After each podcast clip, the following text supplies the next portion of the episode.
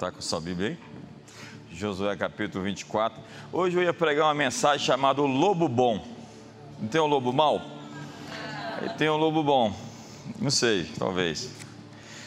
Mas eu entendo pelo Espírito Santo que a mensagem hoje é sobre Josué e a conquista da terra. Josué 24, vamos ler os versos 11 a 15 eu vos trouxe a terra dos amorreus que habitavam a leste do Jordão, eles pelejaram contra vós, mas os dei nas vossas mãos, eu os destruí de diante de vós e possuístes a sua terra. Quando Balaque, filho de Zippor, rei dos Moabitas, levantou-se para pelejar contra Israel, mandou chamar Balaão, filho de Beor, para que vos amaldiçoasse. Eu, porém, não quis ouvir a Balaão, pelo que ele vos abençoou e eu vos livrei da sua mão. Passando vós o Jordão e chegando a Jericó, os habitantes de Jericó pelejaram contra vós, como também os amorreus, os ferezeus, os cananeus, os heteus, os girgazeus, os heveus e os jebuseus, mas os entreguei nas suas mãos Enviei vespões diante de vós, que os expulsaram da vossa presença, bem como aos dois reis dos amorreus, não com a vossa espada ou com o vosso arco. Assim vos dei uma terra em que não trabalhastes, e cidades que não edificastes, e habitais nelas, e comeis das vinhas e dos olivais que não plantastes. Agora temei ao Senhor e serviu com sinceridade e com verdade. Deitai fora os deuses aos quais serviram vossos pais, além do Eufrates e do Egito, e servi ao Senhor. Se, porém, vos parece mal servir ao Senhor, escolhei hoje a quem servais. Se aos deuses a quem serviram vossos pais, que estavam além do Eufrates, ou aos deuses dos amorreus em cuja terra habitais, eu e a minha casa serviremos ao Senhor. Pai, essa também acredito é a nossa decisão aqui essa noite. Há tantos inimigos mais fortes e poderosos na terra prometida. Na terra que se chama Brasil, a terra que se chama Brasília, há tantos inimigos mais fortes, com tantos valores e distorções da agenda que tu pretende implantar, trazer mediante o teu governo, o teu reino ao mundo. E hoje queremos de fato, de verdade, venha o teu reino. Faça-se aqui na terra como no céu. Nos dá o coração daquele menino de Belém, o matador de gigantes, o adorador radical, o rei, o estadista, o poeta nos dá, Senhor, o espírito do general Josué, que sobe contra sete nações mais poderosas, de cidades fortificadas, de gente muito grande, gigantes, mas que pôde dizer, junto com Caleb, se o Senhor se agradar de nós, nós os comeremos como se come o pão. Foi-se deles o seu amparo, foi-se deles a sua segurança. Senhor, põe a tua mão sobre a nossa mão nessa noite. Confirma a obra das nossas mãos, porque eu e a minha casa serviremos ao Senhor. Vamos todos? Mais uma vez, bem forte. Uma última vez. Obrigado, Senhor.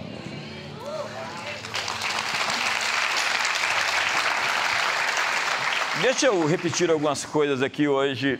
É, nós temos que definir qual é a nossa missão. Por que, que estamos aqui nesse prédio e temos tantos outros prédios ao redor dessa cidade? Por que, que estamos na internet? Outrora estivemos em televisão. Por que, que a igreja compra emissoras de rádio? E por que, que ela divulga a sua mensagem? Qual é o propósito de estarmos, então, fazendo tanto, se movendo, divulgando o Evangelho. O que Jesus nos chamou para fazer naquilo que foi definido pela grande comissão? Foi para alimentar os pobres. A chamada da igreja é simplesmente lidar com essas injustiças sociais, com os problemas de pessoas que não têm o básico, a dignidade mínima para viver. Ou a tarefa da igreja é desenvolver pessoas, é fazer das pessoas pessoas melhores. É fazer as pessoas crescerem, se tornarem cidadãos melhores, pais melhores, filhos melhores. Ou ainda, a tarefa da igreja é levar as pessoas para o céu, ir para o céu, ir embora. Entenda que cada uma dessas coisas é importante, contudo, se nós afirmarmos, enfatizarmos qualquer desses pontos de uma maneira muito forte, nós estamos gritando o que Deus está sussurrando. A mensagem de Jesus, a grande comissão, é ir por todo o mundo e batizar as nações em valores, ensinando-os a guardar todas as coisas que eu vos tenho ordenado. Jesus nos chamou para discipular o Brasil. Jesus nos chamou para discipular a América Latina. Jesus nos chamou para discipular as nações.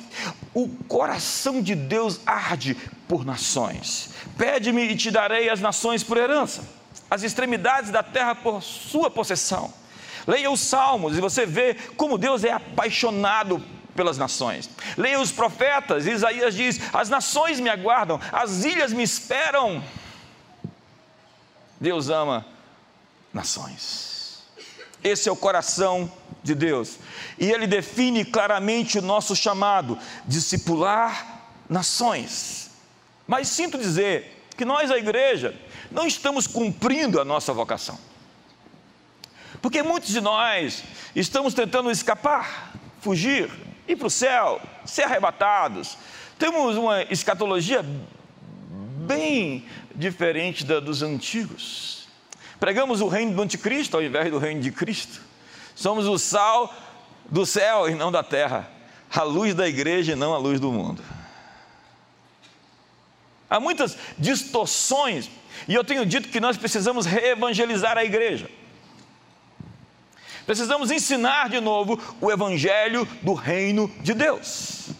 Leia a Bíblia e você vai ver a seguinte expressão: o evangelho do reino de Deus será pregado em todas as culturas do mundo e depois virá o fim. A mensagem que pregamos é que o rei enviou o seu reino, que não é comida nem bebida, mas justiça, alegria, paz e gozo no Espírito Santo. E ele se manifesta não em aparência visível, porque ele está no meio de você. E ele é, cresce como um fermento, três medidas de fermento que levedam a massa inteira. Então o reino de Deus vai crescendo de maneira tão invisível, e daqui a pouco tudo está transformado. E foi isso que aconteceu no início do Império Romano, e foi isso que aconteceu durante toda a história desses dois mil anos. Você pensa que como nós chegamos até aqui? O reino de Deus é semelhante a um grão de mostarda que plantado se torna um arbusto e as aves dos céus vêm se aninhar debaixo das suas folhas. Ou seja, o reino de Deus começa pequeno, parece tímido, parece fraco, parece frágil, mas de repente ele assume proporções de transformar ambientes, atmosferas, nações, continentes, o planeta.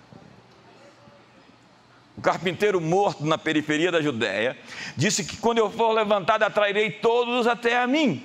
E aquele movimento, naquele fim do mundo, chamado Israel se tornou o motor da história. E só isso qualquer incrédulo cético, cabeção ateu, deveria se dobrar à realidade de que homens simples, homens pescadores, homens de uma região afastada do centro da decisão do Império Romano vingaram com uma mensagem de um homem morto em uma cruz que ressuscitou no terceiro dia. Os gregos diziam: Você é louco. Como? Seu Deus veio ao mundo e ele não veio com um raio na mão, em cima de uma nuvem, e disse para vocês, mortais, se submeter. Não. O Deus da Bíblia vem ao mundo na forma de um cordeiro que tira o pecado do mundo. O Evangelho, portanto, é loucura para os que se perdem e o poder de Deus para a salvação de todo aquele que crê. Primeiro do judeu e depois do grego. E sem dizer que o judeu dizia que escândalo! Maldito todo aquele que for pendurado no madeiro, justamente. Este é o grande mistério da salvação, em que ele assumiu o nosso lugar, ele foi condenado e culpado, foi crucificado e morreu por nossa causa. Isso é o significado do sacrifício vicário, o substitutivo. Eu e você deveríamos estar mortos naquela cruz, pois Ele tomou o nosso lugar na cruz para nos dar um lugar no seu trono. Quantos estão felizes hoje por isso? Então, o diabo diz, Apocalipse capítulo 20, saiu a enganar as nações, mas antes de enganar as nações, ele enganou a igreja. Primeiro, nos enganou com a chamada teologia liberal, de Paul Tillich e etc. Que dizia que a Bíblia não é um livro literal, Adão e Eva não eram personagens históricos, tampouco Jonas e o peixe, já que Jonas ser engolido por o peixe, olha, o Deus que criou o universo, os quasares, as supernovas, os buracos negros, pode fazer o peixe engolir Jonas e pode fazer Jonas engolir um peixe de 10 metros. Se eu creio num Deus Todo-Poderoso, eu creio no livro de Jonas, porque também Jesus citou o livro de Jonas como um livro histórico e real. E Jesus não é simplesmente um personagem fictício, como depois os iluministas quiseram fazer assim dele. Os milagres dele foram literais. Sim, ele nasceu de uma virgem. Sim, ele morreu e no terceiro dia o sepulcro se abriu. E ele está no trono do universo. Em um milhão de anos ele é o Senhor. E todo joelho se dobrará e toda língua confessará que ele é o Senhor. E eu vim te dizer aqui essa noite que espero que você esteja do lado dele. Porque tem gente que está na concorrência. O, o, primeiro problema da igreja é o evangelho sem poder, é um evangelho sem sinais. O, o, o chamado da igreja é sinais e prodígios também. Nós somos o lugar onde os céus e a terra se encontram. Nós somos o lugar onde os divórcios se revogam. Nós somos o lugar onde o câncer desaparece. Nós somos o lugar onde a depressão vai embora. Nós somos o lugar onde Cristo está vivo andando no nosso meio, o mesmo que andou na Galileia, na Judeia e na Samaria. Ele é o mesmo ontem, hoje, para sempre, será quem sempre foi. Me ajuda aí, faz alguma coisa. Nosso, problema, nosso primeiro problema é a teologia liberal, é a teologia sem poder, é o cessacionismo. Os milagres cessaram. Quem te disse isso? É como Billy Graham foi importunado por alguns repórteres que disseram: é verdade que Deus morreu? Ele, você está brincando, eu acabei de falar com ele. Deus está vivo e ativo no planeta Terra e nós não estamos perdidos, abandonados, nós não somos órfãos, nós podemos dizer Abba Pai, nós temos um Pai que cuida de nós e Ele vai nos levar a bom termo. Eu tenho boas novas para você. A minha pergunta da manhã foi: é, está de dia e vai anoitecer, a civilização ocidental vai chegar à noite no seu crepúsculo? Nós vamos como foram os egípcios, os babilônicos, os gregos, os romanos para o saco. É isso que vai acontecer com a civilização ocidental, como aconteceu com os incas, os astecas, os maias. É dia e vai anoitecer, ou é noite e vai amanhecer? Diga para o seu irmão, vai amanhecer. Ah, eu, não, não sei, eu acho que você não está muito acreditando nisso. O choro pode durar uma noite. Nós estamos vivendo uma era escura, mas pela manhã virá a alegria. Empurra sua irmã e fala: vai amanhecer. Segura mais um pouco aí, vai amanhecer no seu casamento. Vai amanhecer aí na educação dos seus filhos. Vai amanhecer no Brasil. Um dia lindo está surgindo no Brasil. Não, olha para o irmão do outro lado e fala: vai amanhecer. Vai amanhecer, deputada. Vai amanhecer. Sabe, o segundo engano que o diabo quer nos enganar é acerca de uma escatologia escapista, onde não existe futuro. Então nós sucumbimos a um negativismo, a uma falta de esperança, ao medo. Quando você pensa em Apocalipse, o que, que você pensa? Ou você fala, uau! Quando você abre o livro do Apocalipse, você vê os inimigos de Deus sendo postos por estrado dos pés de Jesus. Então, quando você pensa no futuro, você já fica assim: bora, vamos embora, está na hora.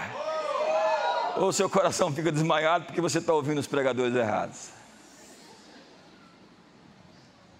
Essa escatologia nossa ela é maluca, ela é uma esquizofrenia teológica. E eu não vou entrar nesse assunto, você sabe que eu falo, já me ouviu falar muito, então vamos pular essa parte. Nós temos um problema de eixo. Nós dizemos que somos cristãos, mas pensamos como pagãos. Nós pensamos como os antigos gregos gnósticos, já que eles acreditavam que esse mundo material é mau. Entenda que o gnosticismo rezava que o mundo material ele está em oposição ao mundo espiritual. O mundo espiritual é bom, o mundo material é mau. Então, você deve abdicar da riqueza para ser uma pessoa realmente de Deus, espiritual.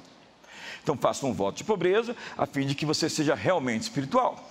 Então você deve abdicar do casamento e deve se tornar um monge solitário a fim de que você realmente seja espiritual. Porque viver como um monge é, é mais excelente do que viver casado. Quanto sabe que isso não é verdade? A família é a escola do caráter. É na família que você testa se você é homem de verdade e se você é mulher de verdade, porque lá está a prova da nossa humanidade. Se a gente quiser aprender a ser gente, a gente se casa.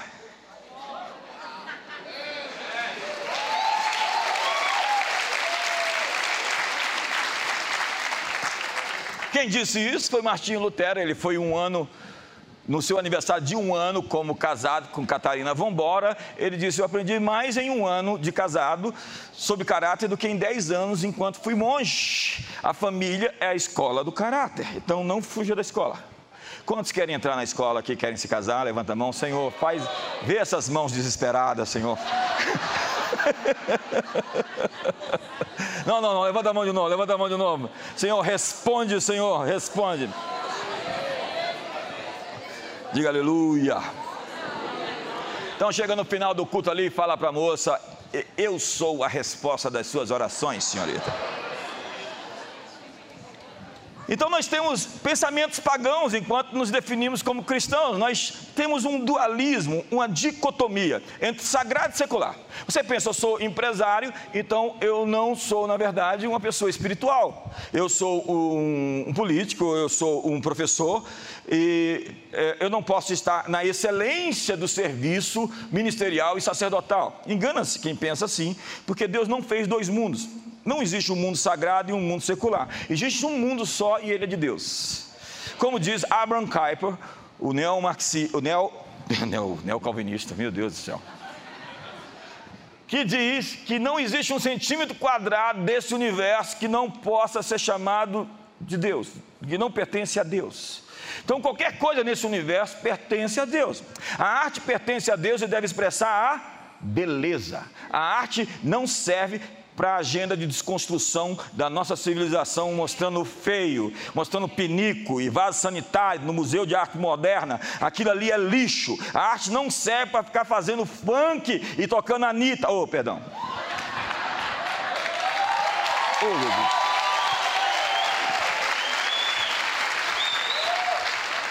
E ainda tem gente que faz festa de casamento e convida a missionária Shakira para cantar. Já viu um negócio desse? É muito mau gosto, né? Na hora que você fala uma coisa dessa, ninguém pode sair. Quando começa a sair, você fala assim: ah, foi chamar mais alguém para entrar. É o Cláudio. Gente, a verdade é que Deus criou a educação. O sistema educacional existe para quê? Para educar. E está criando o quê? Rebeldes. Antissistema. Inteligentinhos. O sistema. Eu vou falar sobre isso daqui a pouco. A terceira faceta do paganismo, chamado helenismo, entende? Helenismo é a visão de Alexandre de ter uma cultura só no mundo. Ele tinha suas Alexandrias, as Decápolis foram cidades plantadas pelos gregos dentro de Israel a fim de colonizar toda a parte é, da visão de mundo deles, porque os gregos sabiam que não podiam manter a conquista das armas pela força das armas por muito tempo. Eles não tinham exércitos tão poderosos para manter a conquista deles. Então o que, que eles fizeram? Colonizaram culturalmente os povos que foram conquistados, através de uma visão de chamada helenismo. Então, eles mandavam apóstolos, se plantavam cidades, e as cidades reproduziam o modelo cultural dos gregos, e depois dos romanos com a Pax Romana. Então você vai a Israel, e o ano que vem eu vou estar lá de novo, em maio, espero que você vá comigo. E ali estava é, a cidade de Tiberias, as Decápolis, Cesareia Marítima, Cesareia de Filipe. E em todo o mundo antigo mediterrâneo, você vai ter ali as Citópolis, as cidades dos arqueiros, que eram as cidades para helenizar o mundo. E muitos de nós dizemos que somos cristãos, mas pensamos como pagãos, e eu vou lhe mostrar isso daqui a pouco. Porque nós pensamos não como Jesus, que disse: você tem o poder de decidir, você não é simplesmente escravo e vítima do destino.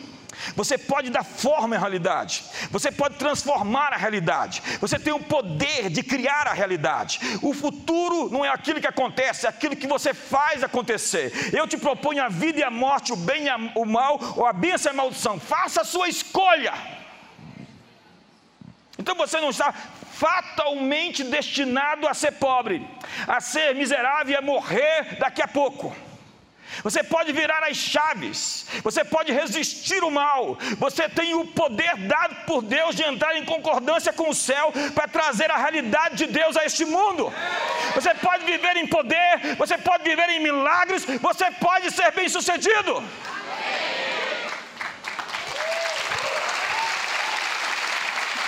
Mas não era assim que pensava Zenão do estoicismo, que dizia que nós estamos amarrados em um roldão, um roldão da história, e estamos sendo levados por essa carroça do destino a um destino que nós nem sabemos o que é, mas temos que aceitar. Não! Você tem o poder de dizer sim, você tem o poder de dizer não, você pode decidir. Empurra o irmão do lado e fala: Você pode decidir. Mas não empurra muito, não, irmão. Você pode decidir. Escolhas de sucesso estão nas suas mãos. Olhe para as suas mãos e diga: está nas minhas mãos. Você sabe o que a Bíblia diz? Que Deus já disse o sim. E agora quem tem que dizer o amém é você, é aquilo que Deus disse sim. Então diga comigo: oração não é ficar tentando convencer a Deus a fazer aquilo que Deus aparentemente não quer. Oração é dizer: Deus, eu digo amém aquilo que o Senhor disse sim sobre mim. Estamos acordados?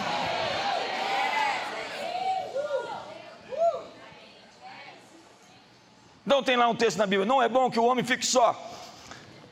Sim, Senhor. Eu serei bendito no campo, na cidade, bendito o meu cesto, a minha amassadeira. Os meus inimigos virão contra mim por um caminho, correrão, fugirão por sete caminhos. Eu emprestarei, não tomarei emprestado. Serei cabeça e não cauda. Eu digo, amém. amém. Toda arma forjada contra mim não prosperará. Toda língua que ousar contra mim em juízo eu a condenarei. Mil cairão ao meu lado, dez mil à minha direita. Eu não serei atingido. Amém. Então pegue a Bíblia, leia a Bíblia e diga: Amém! Amém! Amém! Pegue um milhão de promessas de Deus e diga amém, aquilo que Deus está dizendo sim. Mas nós temos uma outra faceta do helenismo, que é o plasticismo, essa, esse mundo textura, esse mundo plástico. Nós pensamos que o mundo material é mau, então a terra é, está destinada à completa destruição. Entenda que o mundo que jaz no maligno é o conceito estético grego, a palavra é cosmos, é a plástica, é a textura, é a apresentação de um sistema político, econômico, social e religioso que Deus decidiu tirar e trazer o seu próprio reino sobre esse mundo. Ah, mas Jesus disse: o meu reino não é desse mundo. Obviamente, ele não tem nada a ver com aquele sistema greco-romano que estava estabelecido por Pôncio Pilatos, por Tibérios, por Herodes e companhia. Aquele negócio ia derreter, e das cinzas do Império Romano civilização ocidental, que não vai entrar no seu crepúsculo. Diga para o seu irmão: vai amanhecer. Podemos ir embora já.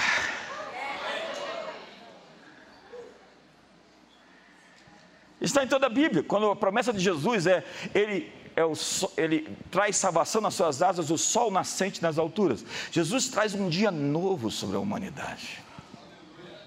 Está lá no Salmo 46. Deus a alegrará desde antemanhã. Antemanhã é a madrugada em que o dia vai surgir. É verdade, esse horário da noite, da madrugada é bastante escuro. Nós estamos vivendo um momento muito difícil. A humanidade está em mais um Armagedon, e eu acredito que talvez seja o último. Mas vai. Então, essa plástica, esse mundo que jaz o maligno, não é o planeta Terra. A Bíblia diz que toda a terra será cheia da glória de Deus. A Bíblia diz: os céus o retém até o tempo da restauração de todas as coisas. Jesus vem a esse mundo colocar os pés sobre esse lugar para trazer definitivamente o decreto e a sentença promovida no Calvário sobre as nossas vidas. Então, agora, depois dessa introdução, eu vou começar a pregar. Quantos querem ficar comigo até meia-noite? Vejo que você é novo aqui.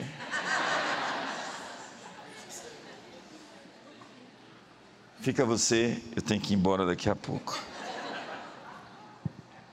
Então eu quero falar com vocês rapidamente sobre a estratégia das sete montanhas, ou das sete esferas, ou da soberania das esferas, ou da esfera das soberanias de Abraham Kuyper. Nós temos que atingir sete áreas decisivas, críticas, se nós queremos discipular as nações, que são política, economia, artes, entretenimento, mídia, família, religião e educação. O que, que eu disse?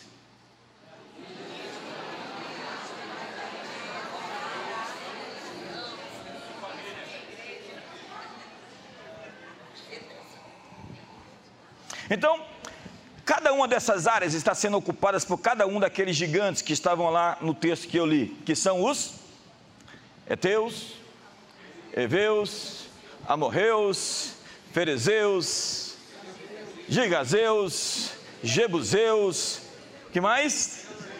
Cananeu. Então vamos falar um pouquinho rapidamente sobre esses inimigos que representam na terra a guerra cultural.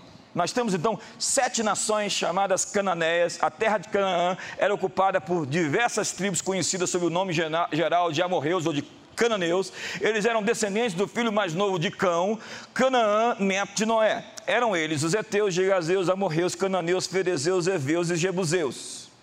Eles representam os inimigos que ocupam a terra hoje. São arquétipos são a representação de uma entidade, de um espírito. Você lembra que Jezabel morreu e também Balaão. E depois de mil anos eles estão lá na igreja de Perga e na igreja de Tiatira. Não era a pessoa em si, mas a mesma entidade resolveu, decidiu operar por um corpo de um outro homem passando o manto. Lembra esse negócio de passar o manto? Uma capa. Como nós passamos o manto de uma maneira positiva, assim como Eliseu recebeu o manto de Elias, esse outro lado também, o diabo é um imitador e ele faz da mesma forma. Então, assim como Josué foi chamado para ocupar a terra de Canaã, cada um desses povos representa uma área da sociedade a ser ocupada pela igreja. Estamos tratando de arquétipos. O primeiro, então, correndo, é os amorreus que foi a nação que ofereceu mais resistência ao avanço dos israelitas à terra prometida, conforme o relato da batalha de Gibeon, quando Josué pediu a Deus que o sol, a lua, se detivessem no vale de Gibeon. Sol, pare. E eles são descritos como um povo poderoso, de grande estatura, com a altura dos cedros, que tinha ocupado a terra no leste e no oeste da Jordânia.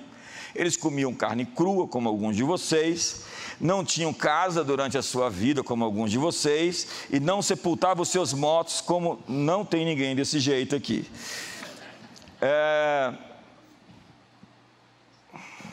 Esse negócio de comer sushi é estranho, né, gente? Eles eram habitantes das montanhas, adoravam o deus da lua Sim e o deus Amurru. Daí vem o significado do seu nome.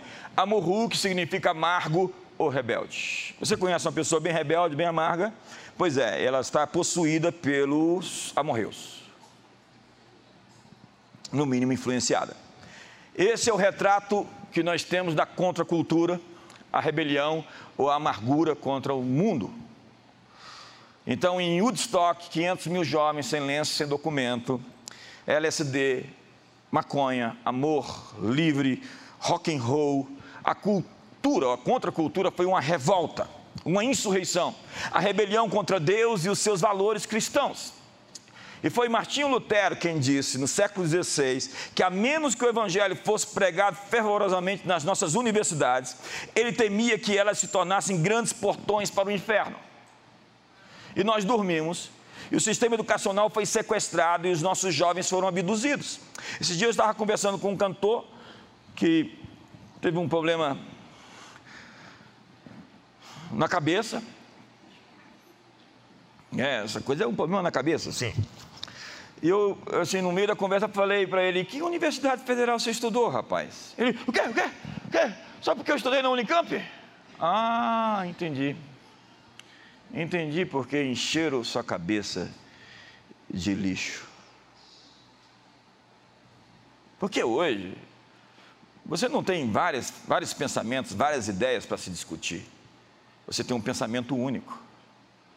E as pessoas estão sendo fazendo lavagem cerebral nesses ambientes totalmente ocupados pelos rebeldes amorreus.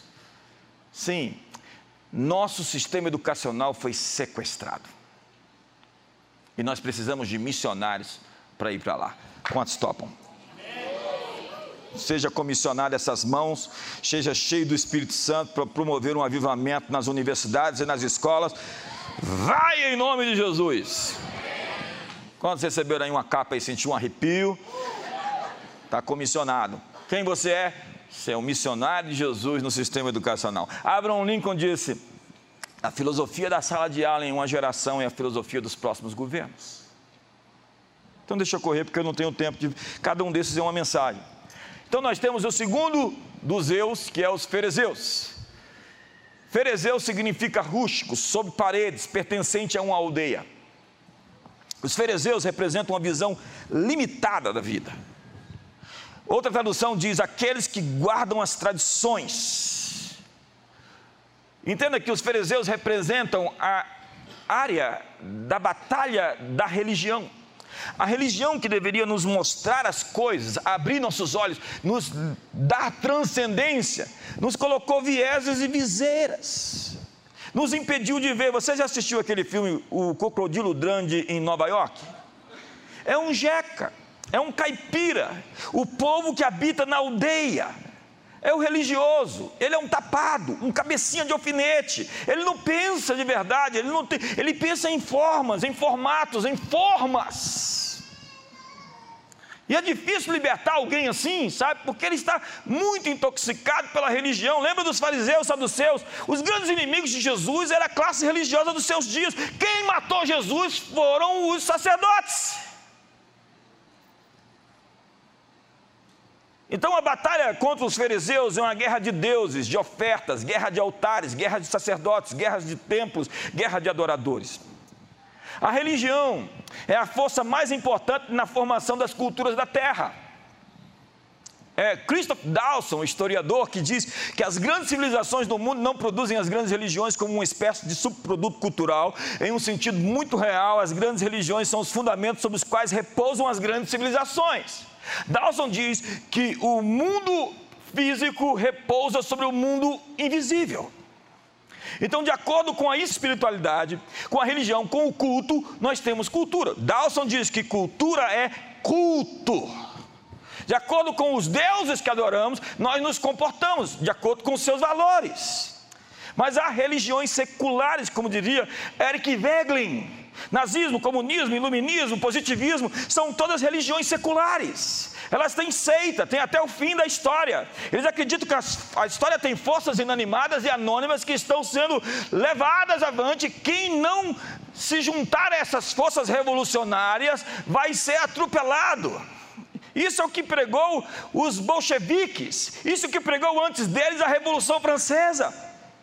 Eles dizem que contra a religião, mas eles são religiosos fanáticos, são talibãs, que estão dispostos a matar milhares de pessoas pela sua fé. A propósito, só no século XX, 100 milhões. E você ainda diz que é um cristão esquerdista? Decida por um lado, não dá para ficar com os dois.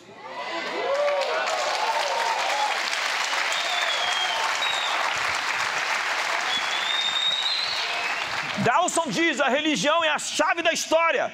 Não podemos entender a forma interior de uma sociedade a menos que entendamos sua religião. Não podemos entender suas realizações culturais a menos que entendamos as crenças religiosas por, por detrás delas. É, Emílio Durkheim, o pai do método sociológico, dizia que a, a moral vem da religião e a lei vem da moral. Nós temos leis de acordo com a nossa moral, que é fruto do nosso culto. Então, se temos deuses depravados, temos leis depravadas. Se temos um Deus santo, nós somos uma nação santa. E feliz a nação cujo Senhor é Deus.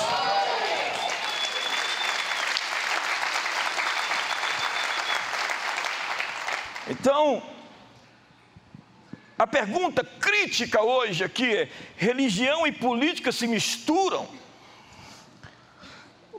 O inimigo quer dizer para você que quer vencer a guerra por WO. O que é WO? É a expressão quando um time vai jogar e o outro não aparece. A igreja se fechou nos seus guetos, a igreja se fechou nos seus muros, nos seus mundos, e se tornou uma subcultura. E Jesus disse que quando o sal perde o sabor, para mais nada serve a não ser para ser pisado. Por que nós nos tornamos uma subcultura enquanto antes éramos os senhores das artes?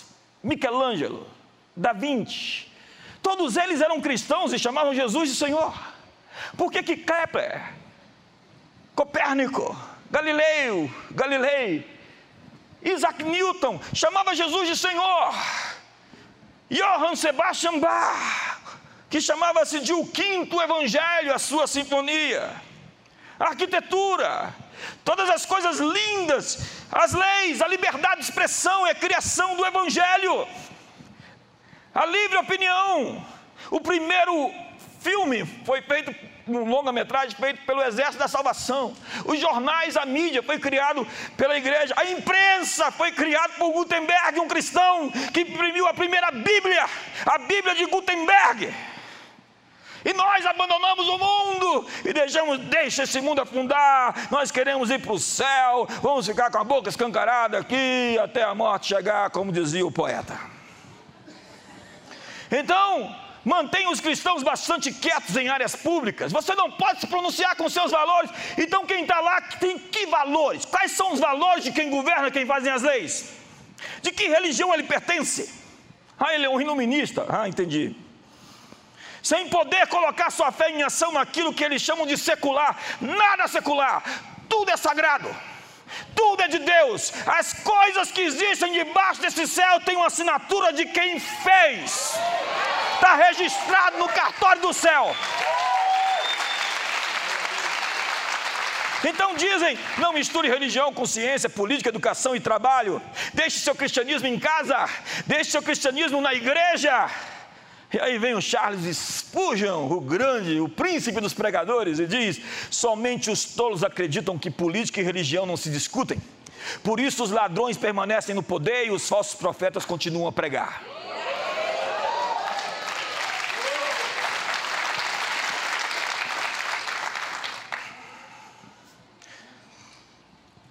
Não há nada mais político do que dizer que a religião não tem nada a ver com a política. Então vamos seguir. Os heteus eram os filhos de Et, ou os hititas, um poderoso império do passado, o primeiro povo a desenvolver a tecnologia do ferro. Só eles faziam frente ao império egípcio. Ramsés falava sobre eles, os hititas, os poderosos hititas, e eles plantavam terror. Esaú, irmão de Jacó, casou-se com duas mulheres etéias, E Eteu significa terror, nome divino pelo terror causado pelas tribos selvagens dos seus vizinhos. Significa o povo que aterroriza ou os portadores de más notícias. Você conhece alguém que só dá notícia ruim? Então você chega para ele, liga, manda mensagem, fala: O bispo estava falando de você lá na igreja.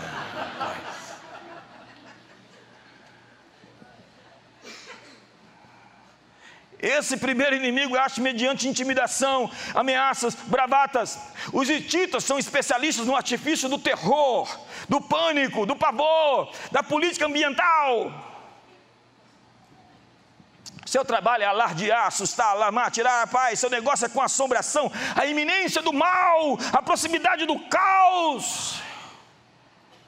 Você conhece esses profetas da morte? Esses propagadores do caos, portadores de más notícias, gurus do colapso, vacinadores da desordem. Alguém disse: se não há esperança no futuro, não existe energia no presente. Os heteus são a mídia. Nós somos hoje bombardeados o dia inteiro com notícia ruim. A ideia é promover o pânico, aterrorizar, apavorar notícias de guerras, desastres ambientais, colapso econômico, violência nas ruas. Mas diz a Bíblia: quão formosos sobre os montes os pés dos que anunciam boas novas, que faz ouvir a paz, que anuncia coisas boas, que faz ouvir a salvação, que diz a Sião: o teu Deus reina. Vamos lá, o teu Deus reina. Vamos de novo! O teu Deus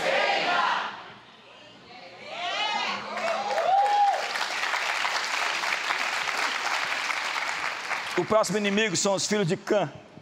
Os cananeus eram conhecidos pela sua idolatria e pelos seus terríveis rituais pagãos. Na literatura antiga, cananeus e ladrões eram frequentemente associados. Em seu livro, Os Fenícios, Gerard Herm faz referência aos cananeus como comerciantes que falsificavam seus produtos. Cananeu significa isto mesmo negociante ou o negociador. Você conhece alguém assim?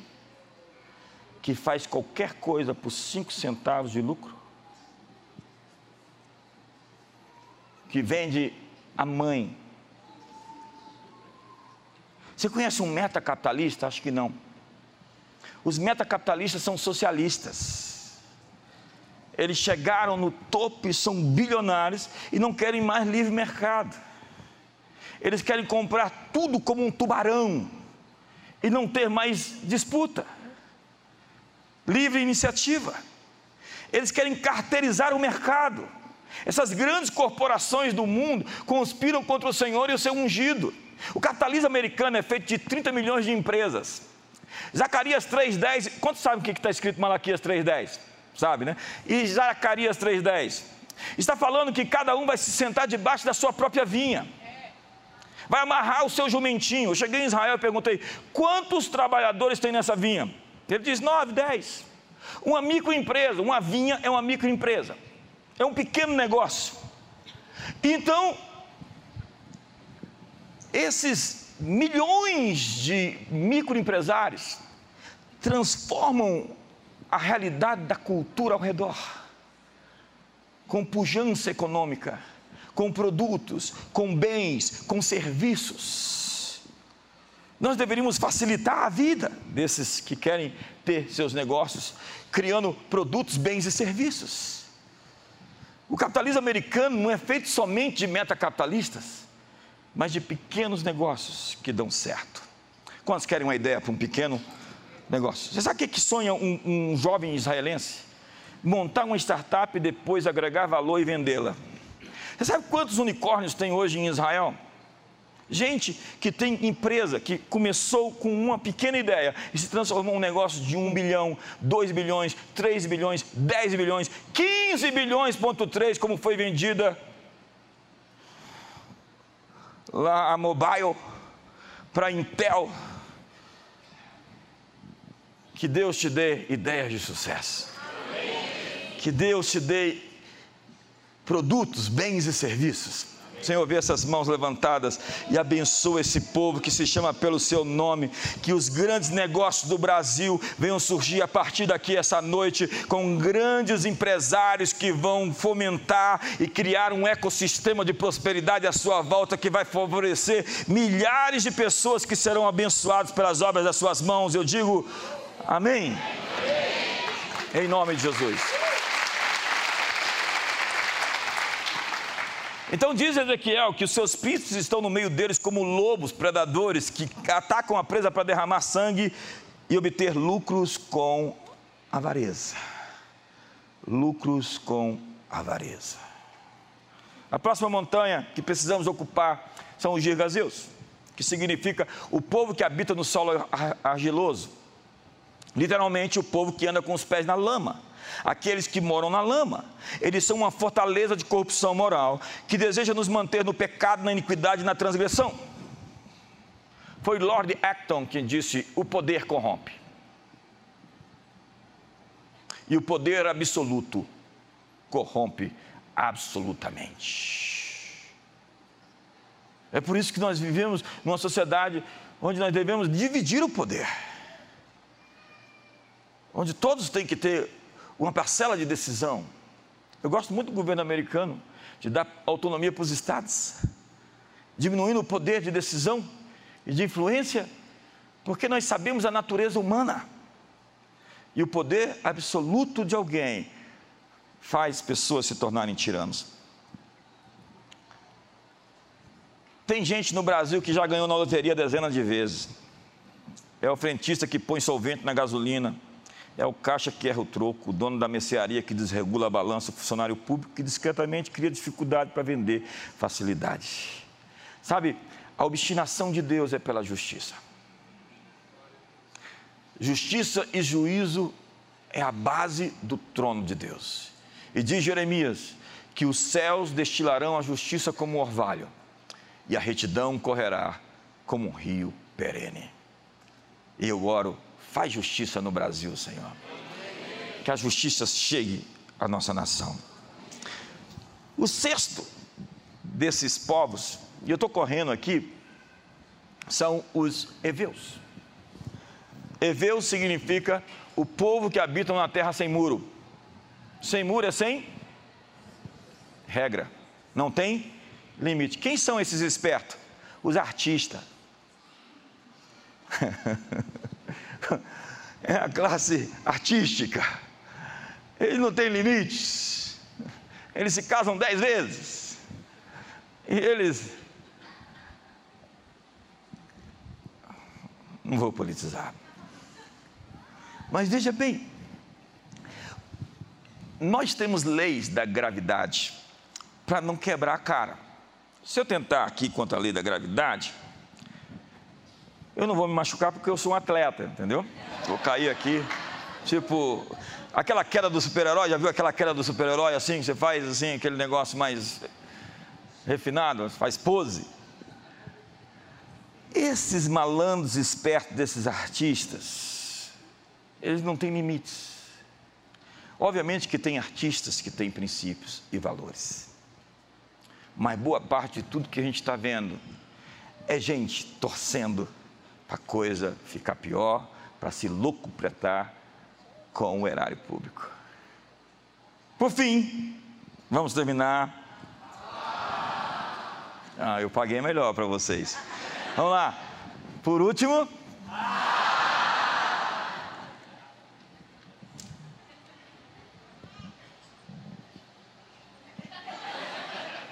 Tudo bem com você?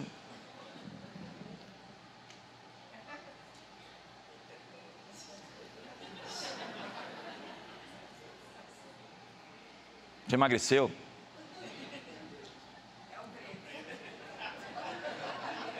Tem gente que lê o lábio aí, é? Toma cuidado com isso, pessoal.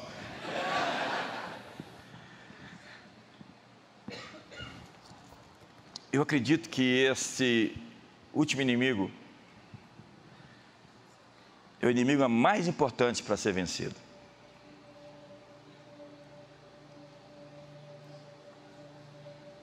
São os jebuseus.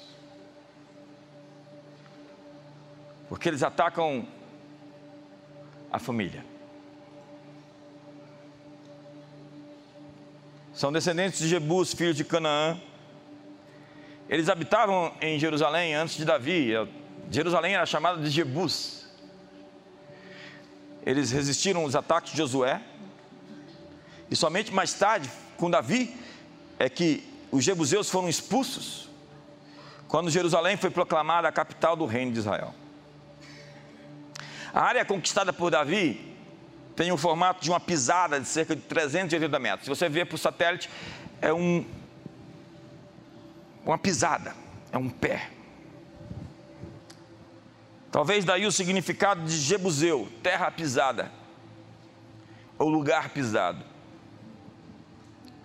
Jebuseus significa povo pisoteado, ou simplesmente rejeição. A rejeição é uma grande potestade. Pessoas rejeitadas são pessoas poderosamente machucadas. Jebuseus, então, é um principado de rejeição. A necessidade mais profunda do ser humano é ser apreciado, segundo o psicólogo americano William James. As pessoas estão em busca de aceitação. Abra seu Instagram e você vai ver isso. Elas querem seus 15 minutos de fama. Mas é na família que começa a aceitação ou a rejeição. Se eu sou apreciado, amado, benquisto, querido, amado, elogiado, eu não vou sair na rua mendigando amor. Porque a alma farta pisa o favo de mel, mas para sedenta até o amargo é doce. Então você vê pessoas vampirando afeto, aceitação. Hoje, boa parte das escolas de Brasília você tem que fazer uma introdução, uma iniciação em um processo a fim de ser aceito pelo grupo. As pessoas que têm valor próprio dentro de casa chegam lá e dizem: Não preciso da validação de você para ser eu mesmo. Eu não preciso que você me diga quem eu sou, porque eu já sei quem eu sou. Eu não preciso do seu amor para me sentir amado, porque eu já fui amado, sabe onde? Lá em casa, o papai e a mamãe. Mas meninas que não tiveram amor próprio vão deitando no colo, no peito de homens, de motel em motel, porque não teve um peito de um pai para repousar sua cabeça. E os garotos galinhas, querendo mostrar que são valorosos e escolhem e tentam colecionar as mulheres como troféus, só somente um bando de cafajeste e retardado. Sem amor próprio, sem valor pessoal. E o efeito da rejeição é claro. O jovem usa drogas para mascarar a dor emocional, o pai abandona a família, que cria um estrago imensurável, e por isso que Deus diz: Eu odeio o repúdio, eu, o Senhor, odeio o divórcio. Porque famílias inteiras e saudáveis vão curar esse mundo. A maneira que Deus curar esse mundo é através de famílias poderosas. Então, se você tem alguma coisa para fazer aqui essa noite, essa semana, vá para sua casa, ame a sua esposa, ame o seu marido, proteja os seus filhos, dê a sua vida pela sua família.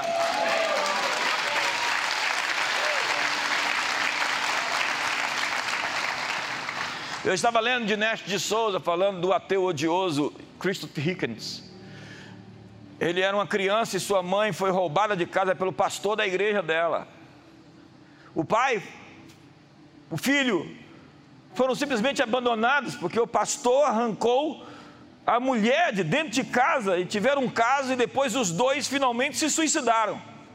Hickens cresceu, se tornou um, um grande cientista e odiou Deus até a morte. Porque os ateus modernos, eles não descreem que Deus exista eles odeiam Deus.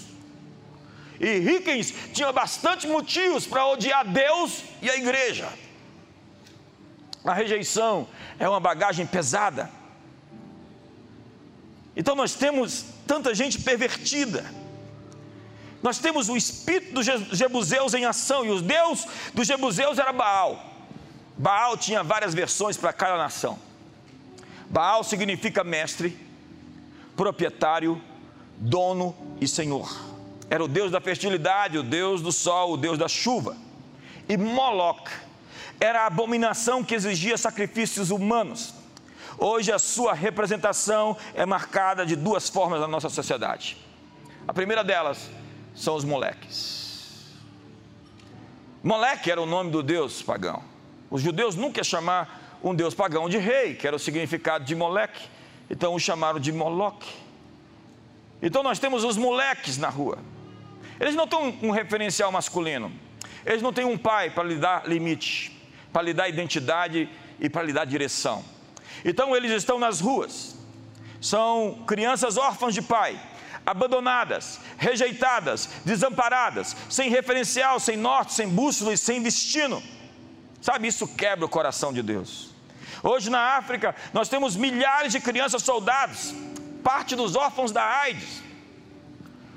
Foi o protocolo Munich que definiu que em 1960, por meados, foi feita uma pesquisa, um estudo sério sobre a razão da pobreza dos negros americanos. E pobreza não tem cor nem raça. A razão de boa parte da sociedade dos negros americanos estarem aquém dos brancos não era uma questão simplesmente de justiça histórica ou de opressão histórica. Era porque os pais estavam indo embora e deixando as mães sozinhas para cuidar dos seus filhos. Pobreza não tem cor e pobreza não tem raça. Pobreza tem famílias disfuncionais. Porque quando você cresce sem ter um pai dentro de casa, sem ter alguém para lhe dar esse tom mais forte de educação, você cresce sem um verdadeiro sentido de se tornar um homem. E as estatísticas mostram o desastre. O sistema prisional americano e o brasileiro são concentrações, prédios feitos para manter presos meninos órfãos de pais.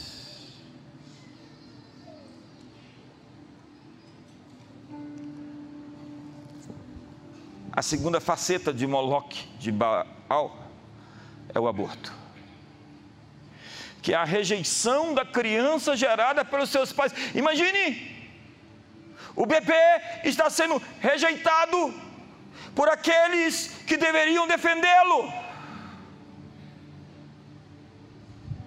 É a rejeição da prole, da descendência, é o assassinato da posteridade. E você vê, por conta da decisão que reverteu Way versus Road, nos Estados Unidos, que deu aos estados a primazia para tomar as decisões, cada estado tem que fazer a sua legislação própria.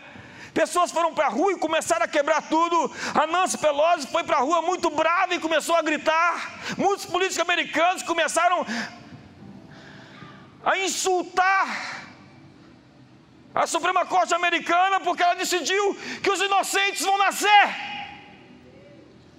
que os indefesos vão ter a chance de viver.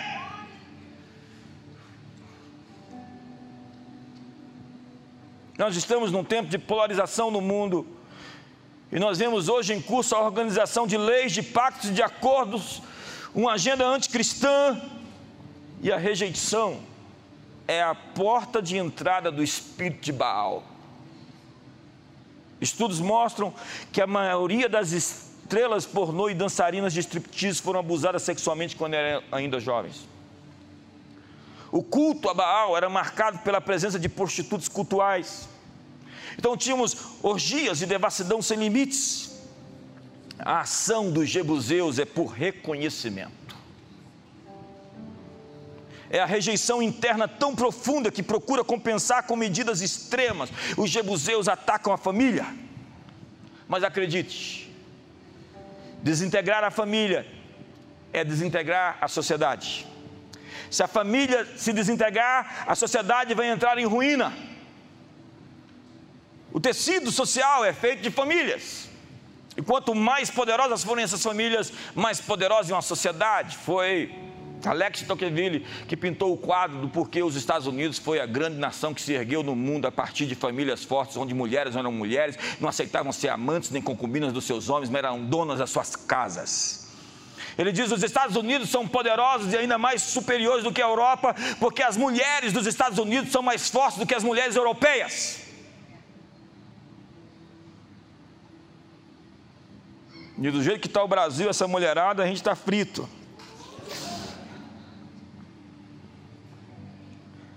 Malaquias diz: Antes que venha o terrível, grande dia do Senhor, eu enviarei um avivamento. Ei, você está esperando o anticristo? Eu estou esperando o Espírito Santo vir.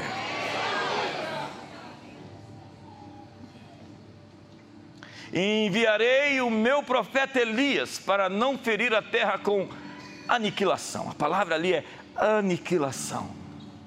Se a família for destruída, a terra sofrerá destruição. O mundo será curado por famílias funcionais. E tudo que você tem que fazer hoje, essa semana, esse próximo mês, essa próxima década, é construir um legado onde você põe os seus filhos lá no alto e o seu teto vai ser o piso onde eles vão andar. E uma geração vai construindo. Isso é a alma do conservadorismo. As pessoas querem dizer que ser conservador é ser retrógrado. Não. Ser conservador é construir sobre a base dos antigos, dos antigos séculos, da sabedoria daqueles que viveram antes de nós. E eles criaram fundamentos sólidos. E eles nos deixaram um legado. Então nós vamos construir sobre aquilo que eles construíram. A base do progressismo político é uma elite que governa e escraviza o resto. Uma elite um grupo pequeno de super-iluminados, seres divinos, vão decidir o que, que a gente vai comer, o que, que a gente vai vestir, o que, que a gente vai comprar, se a gente pode ir ali ou não. E vão fazer tábula rasa e reinventar a sociedade, reinventar o homem, reinventar a mulher, reinventar a igreja, reinventar a verdade, porque essa é a alma do pós-modernismo. É o que eles chamam de realidade de consenso. Nós vamos decidir entre nós o que é uma família. Uma família não é aquilo que perdurou durante dois mil anos. Nós vamos decidir que uma família é um homem e um poste. Vai lá e registra no cartório. Quem vence a guerra cultural define o que é uma família. Quem vence a guerra cultural define o que é uma igreja. Quem vence a guerra cultural define o que é a sociedade, o que é uma nação. E a palavra idiota é a palavra grega para dizer aquelas pessoas que não subiam para a Acrópole, ficavam na metrópole e deixavam que as pessoas decidissem o futuro delas sem participar. Idiota significa o sujeito que não gosta de política e vai ser governado por quem gosta. Dá um sorriso para o irmão do lado. Não chama ele de idiota. E eu quero terminar Fique de pé.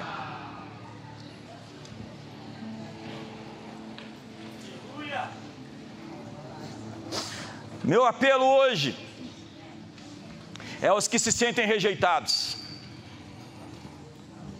Jesus veio ao mundo para essas pessoas. Minha experiência basal com Jesus, meu encontro primal com Ele, foi um encontro de aceitação. Ele me pegou nos braços. E depois disso, o resto é resto.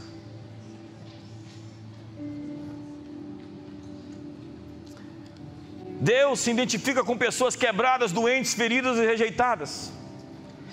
Ele mesmo disse que os sãos não precisam de médicos. Eu não vim buscar os justos, vim buscar os, os pecadores. Deus não tem vergonha de você apesar de você, sabendo quem você é, de todas as distorções que você tem, Ele continua te amando. Deus conhece você profundamente, sabe tudo sobre você e continua te amando, por isso você não precisa esconder dele nada. Ele está dizendo: venha do jeito que você está e eu vou te transformar.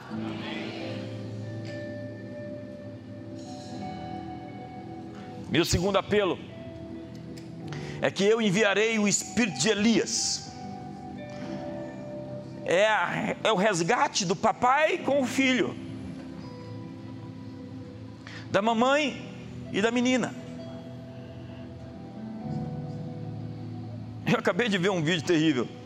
Diz que numa escola pública aqui de Brasília, uma escola particular aqui em Brasília, mandou, o professor mandou os homens ficarem prostrados, deitados, e as meninas tinham que pisar neles. Porque eles eram homens, machos, brancos, de um patriarcalismo opressor. Eu, eu tenho duas filhas mulheres, sabe? Eu dou minha vida por elas. Mas eu decidi salvar os homens eu estou fazendo um curso de hombridade, uma jornada de masculinidade, porque eu preciso de homens de verdade para casar com minhas filhas.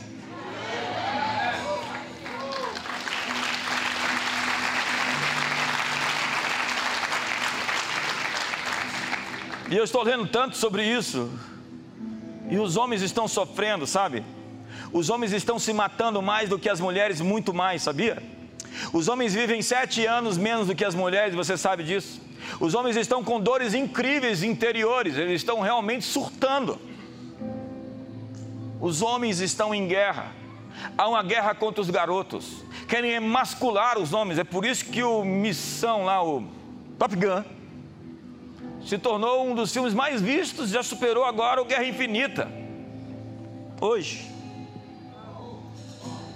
Porque ele ativa os nossos instintos mais primitivos. É assim que a gente foi feito.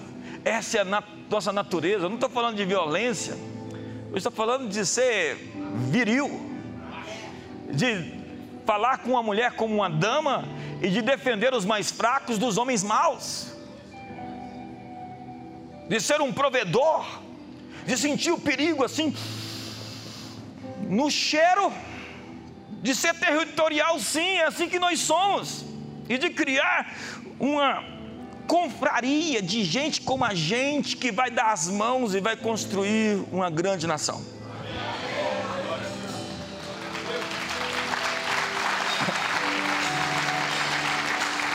Então Deus diz: Antes que venha o grande e terrível dia do Senhor, eu vou enviar o meu servo Elias, a unção de Elias, o resgate das famílias, a revolução de Elias está entre nós, e Baal outra vez vai cair diante do espírito de Elias. Chegou a hora, senhoras e senhores, de ocupar os lugares altos.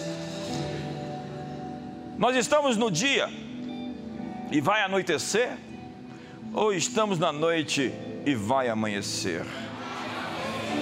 Enquanto o dia iria anoitecer, e Josué disse: Sol, Está na hora de você parar. A noite não vai chegar enquanto não destruirmos todos os inimigos. Sol, pare no vale de Aijalon. Lua, detenha-se. Levante as suas mãos. Esse dia não vai terminar sem que os inimigos de Deus sejam vencidos. Ou um cristão é um missionário ou ele é uma fraude. E hoje nós vamos sair daqui todo mundo missionário. O que é um missionário? É alguém com uma missão de levar o evangelho, ide por todo mundo, pregai o evangelho a toda criatura.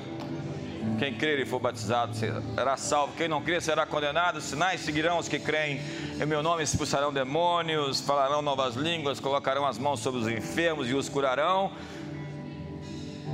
Então, há sete montes aqui hoje que eu falei com sete inimigos. E nós estamos comissionando você essa noite para ocupar uma dessas montanhas. Quantos professores, pedagogos nós temos aqui hoje? Levante suas mãos. Alunos, você que estuda na universidade, numa escola, levante a mão. Você é o nosso missionário lá e você está comissionado. Quantos empresários nós temos aqui? Levante suas mãos, homens de negócio. Senhor, vê essas mãos de empresários, enriquece eles para eles financiar os projetos do teu reino. Troca de mãos o dinheiro nesse país, dá para os teus filhos, faz uma transferência de riqueza nos próximos meses e anos, que haja a maior transferência de riqueza da história desse país para a mão do teu povo. Quantos aqui tem um chamado político? Levante sua mão. Eu quero comissionar você como um representante de Deus naquele lugar, que você seja sólido, firme, que o Senhor te proteja, ponha a sua mão sobre a sua mão, confirme as obras das suas mãos. Quantos aqui gostam de arte, entretenimento, um artista que tem limite? Pai, eu quero orar por essas pessoas que dançam, que cantam, que compõem, que escrevem, roteiristas, atores, atrizes, essas pessoas que estão em alguma esfera da arte ou do, da indústria do entretenimento. Unge essas pessoas, põe sobre elas um óleo, uma capa e um manto para ter um diferencial sobre todos os outros. Quantos aqui são ministros de tempo integral de uma igreja? Quantos aqui têm um chamado para a igreja? Quantos aqui são cristãos? São crentes? Senhor, vê todos esses que se chamam pelo teu nome e capacita-os para entrar, ocupar e fazer a diferença no mundo através de uma visão de Jesus Cristo e do seu reino. Quantos aqui são jornalistas? Quantos aqui são copywriters? Quantos aqui trabalham em alguma esfera de mídia? que você tenha a verdade de Deus na sua boca, não narrativas, mas os fatos do que de fato aconteceram, que Deus te unja com a verdade, a verdade que liberta. Quantos aqui são pais? Quantos aqui são mães? Quantos aqui são filhos? Eu libero sobre você a autoridade e o espírito de Elias para restaurar o coração dos pais aos filhos, o coração dos filhos aos seus pais. Eu abençoo a sua vida, abençoo a sua casa, abençoo a sua família.